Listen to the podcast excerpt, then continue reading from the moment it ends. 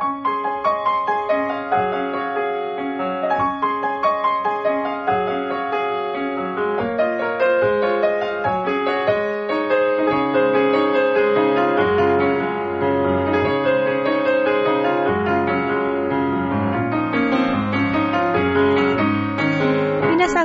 さんこんばんは、ミッチェルです。いかがお過ごしでしょうか？本日は7月の5日木曜日となります。えー、毎日ね、えー気温もかなり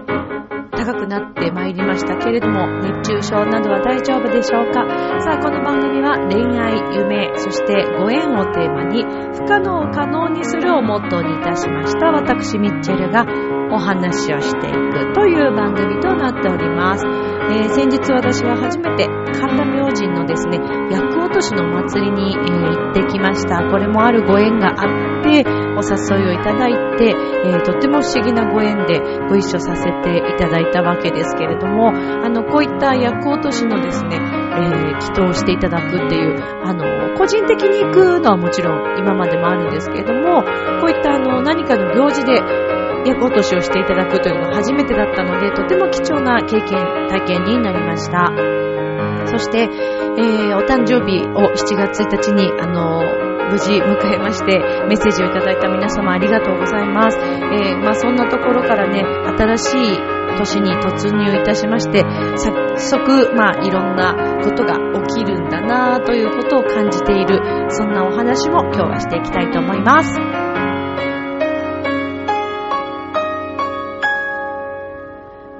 この番組は、ちょわへよ .com の協力のもと配信されています。さあ、では今週も始まります。ミッチェルのラブミッション。皆様、ウェルカム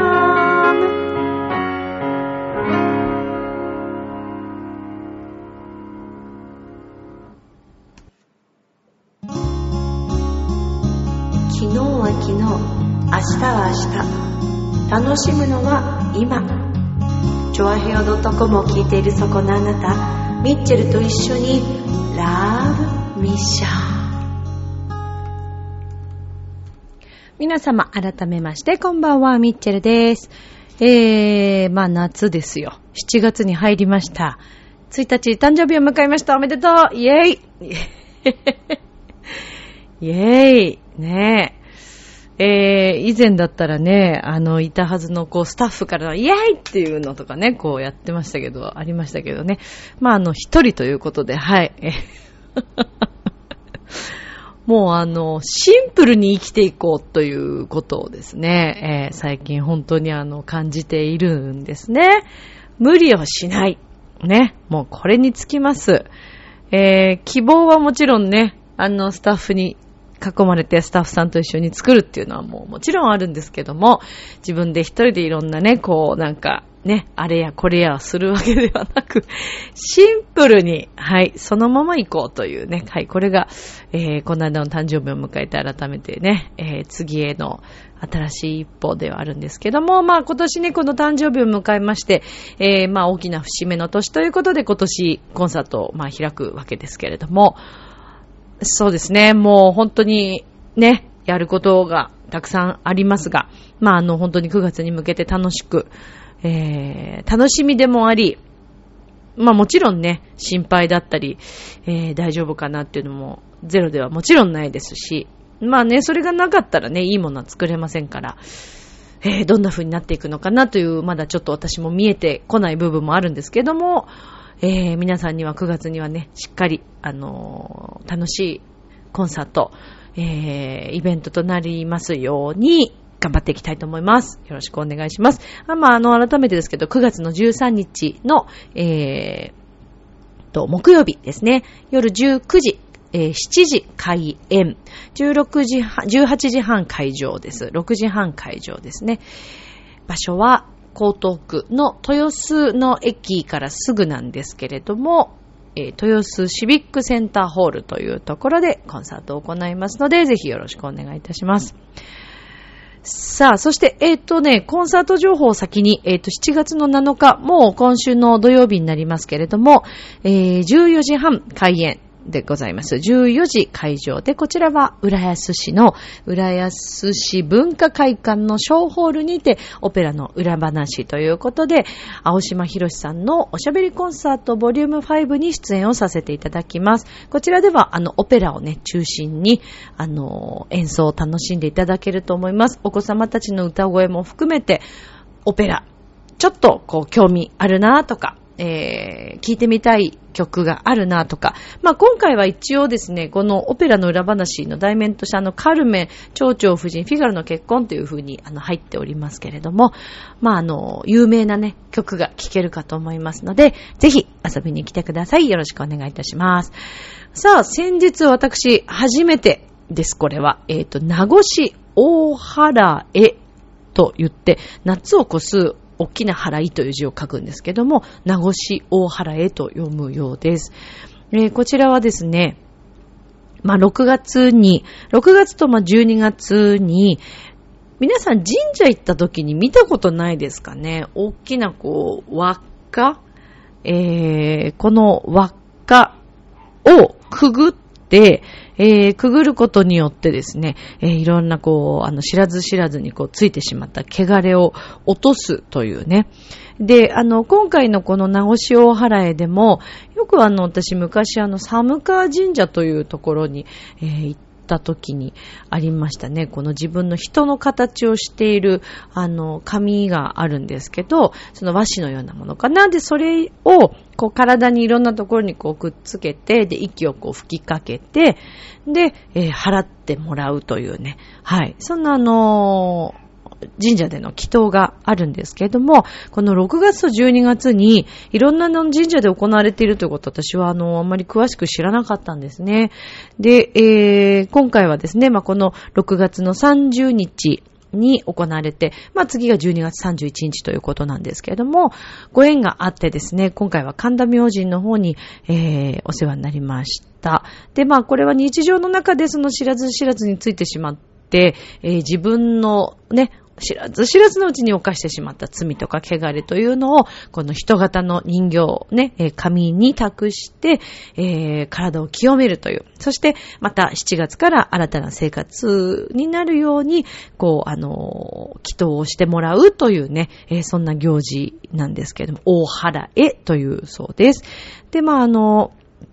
これはね、神社によってだと思いますけれども、ただこの、えー、わ、輪くぐりに関しましては、おそらく、どこもね、えー、どこの神社さんでも、あの、しっかりこの枠ぐりの、これは何でできてるんだろうな。えー、なんだろうね。ぐるぐるぐるぐるこう、あの、しっかりこう巻いてあって結構大きい輪っか。で、これを回るんですけど、左から回るという、左足からで左から回って、今度右行って、もう一回左行って、そのまままっすぐ正面に、えー、お参りに、はい、神社さんの方に行ってお参りするというね、そんな流れでご挨拶をするということなんですけれども、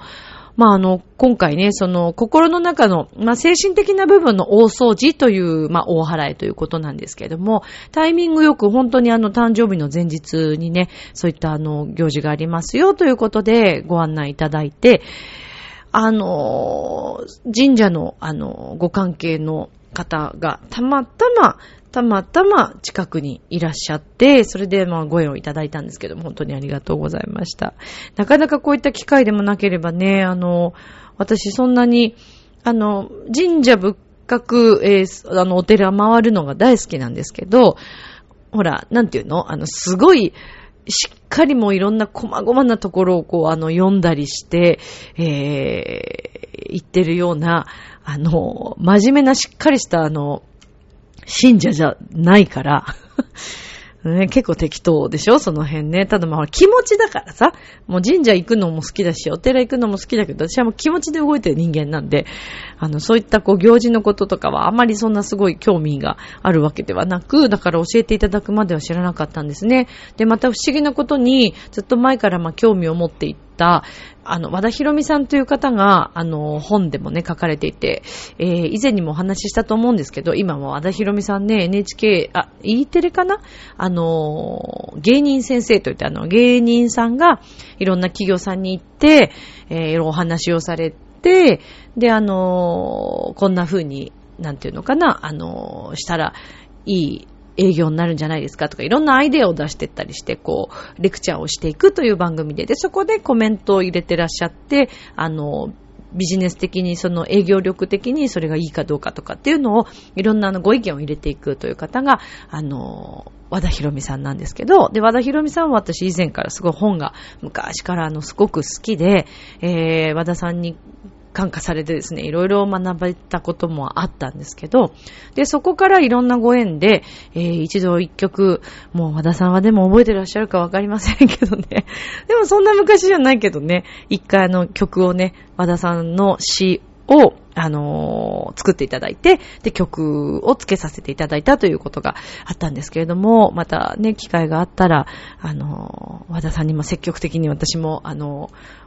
連絡取りたいなと思ってるんですけど、まあ、とにかく和田さんがね、もう有名な方だし、忙しい方なので、私もね、ちょっともう、あの、ご遠慮して、遠慮してしまってるんですけど、ご遠慮じゃない、遠慮してしまってる、申し訳ないなと思って、なんか、うん、遠慮しちゃってるんですけどね。で、あの、まあまあ、そんな、経緯があって、その和田さんの出してらっしゃるその神社の本がいろいろあるんですけど、で私もともと神社が好きだから、あ、和田さんも書いてるなと思って、で、読んで、買って読んだんですけど、そしたら、まあ、熊野神社さんのこと、和歌山かな？のことが書いてあって、和田さんはあの、そちらで、あのー講演を開いたりとかしてらっしゃるんですね。その神社の境内なのかな？あのーそのトレッキングコースじゃないけど、そこも全部こう歩いてすごくいい木なんだって、熊野神社さん、本宮ね。で、えーそこで、あの、講演をされて、講義されてっていうなんか、あの、イベントを組まれてらっしゃるんですけど、っていうのは、まあ、前から知ってたんですね。そしたら、なんとですね、私が、だから今回ね、ご、あの、ご縁をいただいた方が、その熊野さんの、すごくご縁もある方でいらっしゃって、かなりご縁のある方でいらっしゃって、実はこうこうこうでこういうものなんですよっていうお話を、それまでは普通に、あのーそうですね、えーそんな詳しい話をしたことがなかったんで、でも本当誕生日の直前の時にですね、そんな話をいただいて、いや、実は私神社大好きでよく行くんですよっていうお話をしたら、あじゃあ今回は神田明神どうですかっていうことでお声かけをいただいたんですけど、ねえ、で、熊野さんにもそういったご縁があるというのを伺って、ああ、これは不思議なご縁、ちょっと鳥肌が立つような、そんなことがありました。でも、こういうね、あの、神社って、えーご縁だというふうによく聞きます。それこそ、こう、なんか、なんていうんですかね、向こうからご縁をいただくこともあれば、何かこちらからたまたまのタイミングでそこに行くっていうこともあるし、で、その場所に行こうと思っても、神社さんから呼ばれてないときは、その場所に行きつけないことがあるというのも聞いたことがあります。まあ、それは行きつけないと言ってもタイミングが今じゃないということだったり、えー今日じゃない方がいいよっていうのもあるかもしれないし、それはわからないですけどね。オーロラみたいなもんですよね。オーロラってね、あれ、見える日の見えない日があるわけでしょ？でもそれこそあれですよ、私が、あのー大好きな生徒さんの一人でもありますけど、一緒に曲を作った久子さんという方がね、息子さんのご家族とみんなでオーロラを見に行ったんだって、何年か前に。で、お部屋にも写真飾ってありますけど、ものすっごい綺麗なオーロラの写真なんですよ。えーその綺麗なオーロラの元で写真を撮ってるんですね。で、あの、行った2日間ともだったかな。すっごく綺麗にオーロラが見えたそうです。もうだからきっとこれはね、招かれてるというか、まあ、行いもあるのかもしれませんけど、まあ何度も行ってもなかなか見れないっていう方もいらっしゃるということで、まあもちろんね、その方だって一生懸命、あの、日々毎日を過ごされてらっしゃるから、一概には言えませんけども、ただやっぱりその心の持ちようというか、まあ、さこさん見てるとね、本当に、いつもすべてのものに感謝して生きてらっしゃるから、もうすごいなと思ってます。うーん、尊敬しますよね、本当にね。まあだからね、そういった心持ちは大切なのかなと思いますね。私もまさかこういったご縁をいただけると思ってなかったので、まあ改めて本当に感謝でいっぱいだなと思っております。で、この神田明神さんの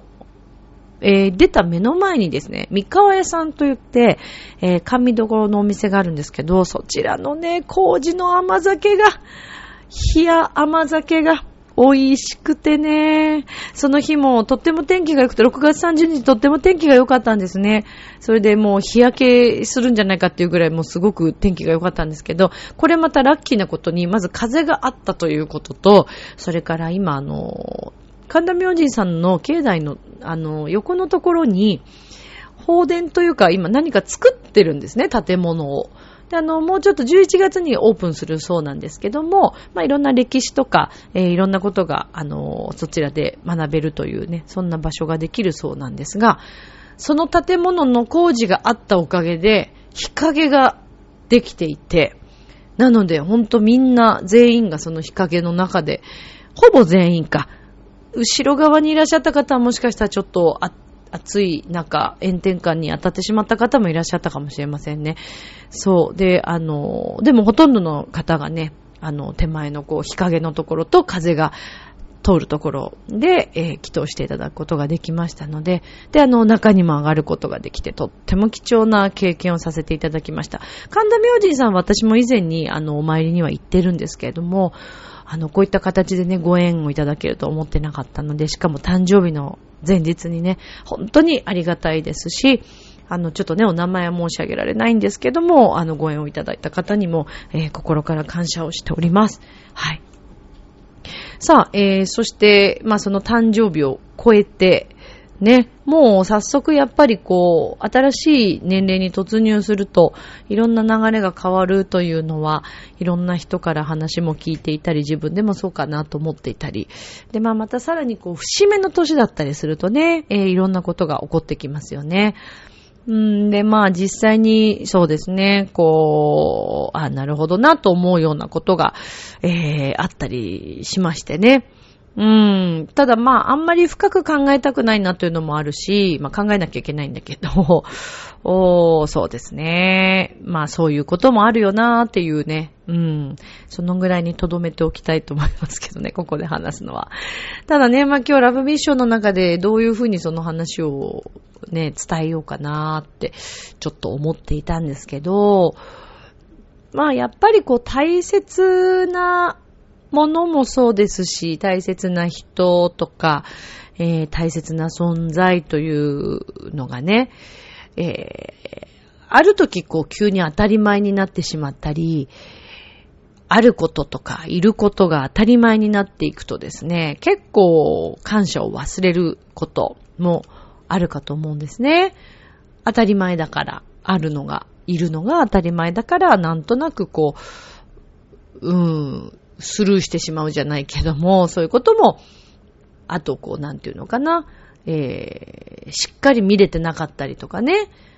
大丈夫だろうと、なんか高く食ってとか、そういうこともあるような気がするんですけど、なんかそんな中改めてちょっと考えさせられるような出来事に出くわして、それも誕生日の日にそういうことが、えー、起きたので、うん、これもタイミングなんだろうなというふうに捉えてます。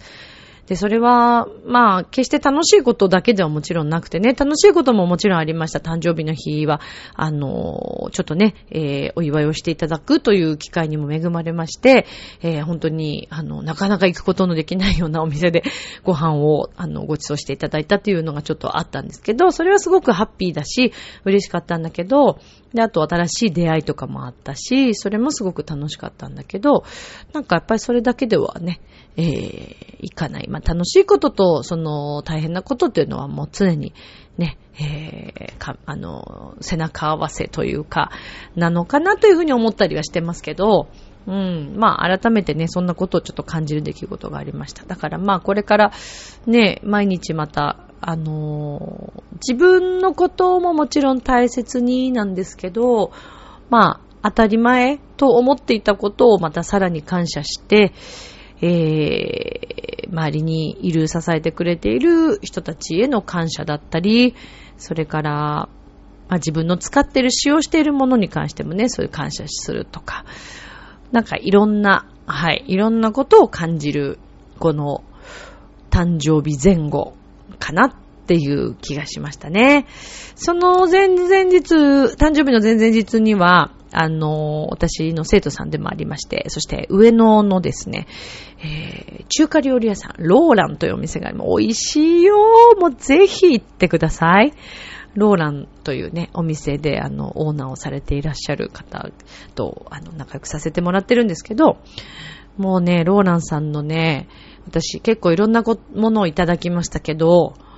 何食べても美味しい。あと、ボリュームがすごいしっかりしてるから、男性の方とかもいいと思うし、ランチすごい、やっぱり人気なんですって。で、夕方もね、やっぱり結構ね、混んだり、あとは宴会、あの、カラオケができるようなお部屋もあったりするので、そこで、あの、貸し切って、結構あの、上の近辺の大きな会社さんが貸し切って、えー、イベントすることもあるようなんですけど、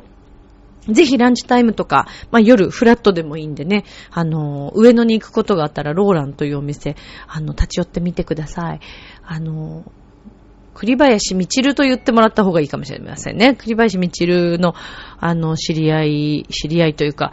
あの、知り合いですって言っていただくか、まあ、このラジオを聞いて来ましたって言ってもらえるか、あの、ぜひ、あの、伝えてほしいなと思います。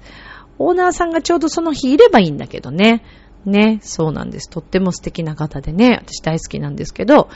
うーん、で、その、オーナーさんと、その日、レッスンがあって、それであの、レッスンして、一緒にお食事して、いろんなお話をしたりなんかして、なんかすごくね、あの、共感する、似てる部分もあったりするので、話がすごく合うんですね。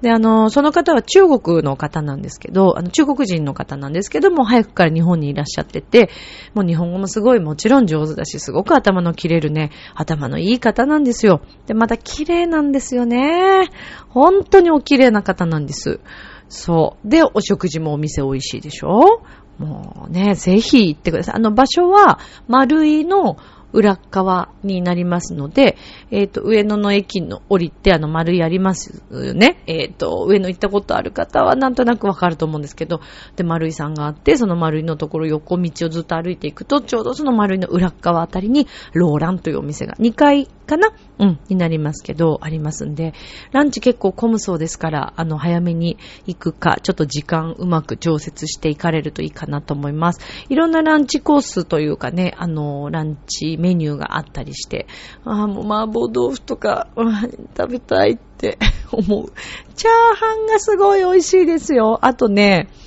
えー、っと、北京ダックも美味しいし、それからね、私もいろいろいただいてるからな。あ、そうそうそう、ホイコーロー。あ、違うな、ホイコーローだったかな。そう、ああいう、あの、メニューもの、ラーメンとか、あの、丼、丼物じゃなくって、そういうもう一品一品がとっても美味しいです。はい。あと、デザートも美味しいです。杏仁豆腐も美味しいし、私あの、ごま、ごま団子みたいな、あの、お餅のなんかもちもちしたやつ、あれも美味しくてね、えー、ぜひ、ローランさん行ってみてください。まあ、その方ともこう、いろいろね、話をしてて、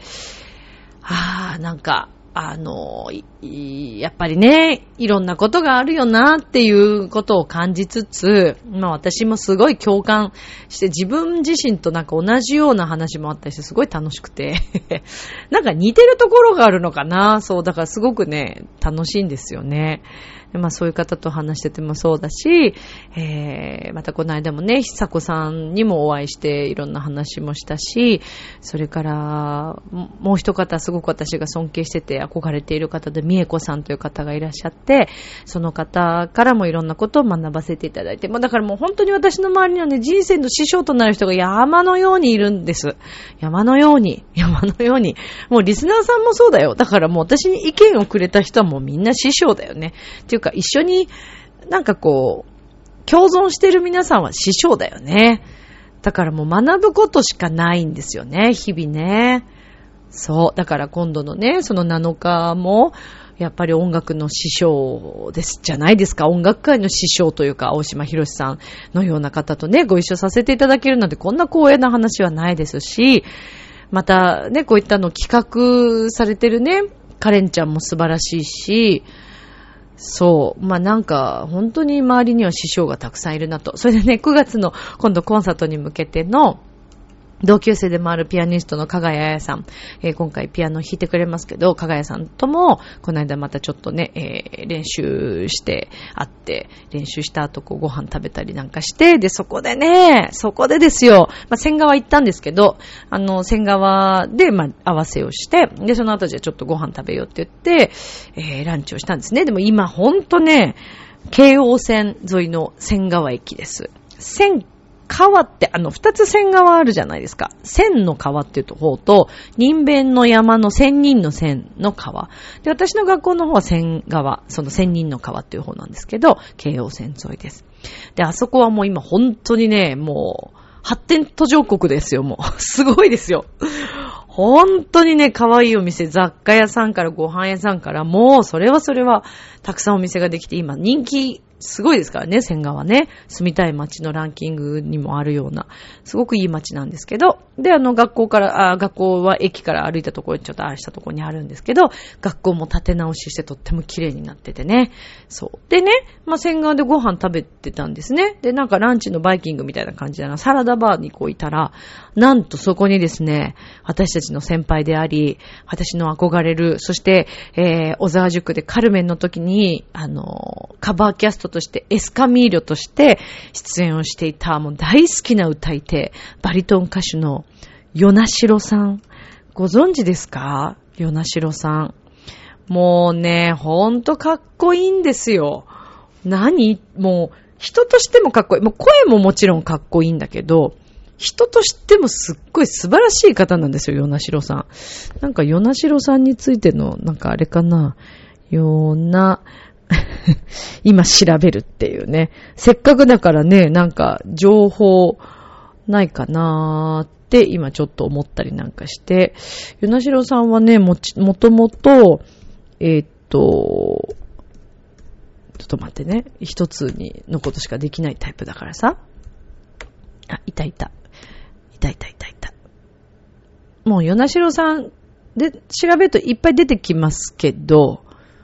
いっぱい出てきます。はい。えー、っとね、あ、フルネームはヨナシロケイさんという方なんですけども、もともとあのピアノ科専攻で、で、そこから、まあ、すごい見染められて、歌に転校したんですね。おそらく多分大学の時はピアノ科のままなのかな？そうですね。大学卒業後、声楽科に転校って書いてありますもんね。そうなんですよ。それでもすごいコンクールでも取るし、あのー、もう演奏会もいっぱい出てるし、それこそニューイヤー、NHK のニューイヤーコンサートとかにも出演されたりとか、もう本当にもう今をときめくバリトン歌手です。ヨナシロケイさん。浦安の、えー、浦安市民、えー、オーケストラの皆さん、それから浦安市民のあの、えー、合唱団の皆さん、が、代行された時、私、あの、司会をさせてもらったんですけど、あの、浦安市文化会館の大ホールで。その時に、バリトン歌手として来てたのも、ヨナシロケイさんです。ヨナシロさんってすごい不思議で、なんか、ところどころ、え、ここでっていうところでね、ばったりあったりするんですよね。で、私、学生時代はあんまり、あの、全然もう、あの、雲の上の存在だから、お話しすることそんなになかったんですけど、で、あの、私のご一緒している、そのピアノの加賀ややちゃんも、昔、同じマンションに住んでたことがあって、だからすごいよく知ってて、でもほんと言ってたの。最高だよねって。もうぶらない。やっぱりこれが本当の大人なできる人間なんだなと思いました。まあ、なんでしょうね。そのできる人ってか、まあ、ぶらない これがなんか基本な気がしていて、えー、私はすごくね、そこは重要だなと思ってこう、拝見してるんですけど、もうね、すごい人ほどね、えばらない。腰が低い。それから自分のできるところをこうなんて、ひけらかさない。まあ、これがやっぱり本物なんだなということをね、私の周りにはでも本物がたくさんいるということがよくわかります。本当にありがたい、あの、出会いがね、たくさんあるなと思ってます。明日もスマイルでラブミッション今日もありがとう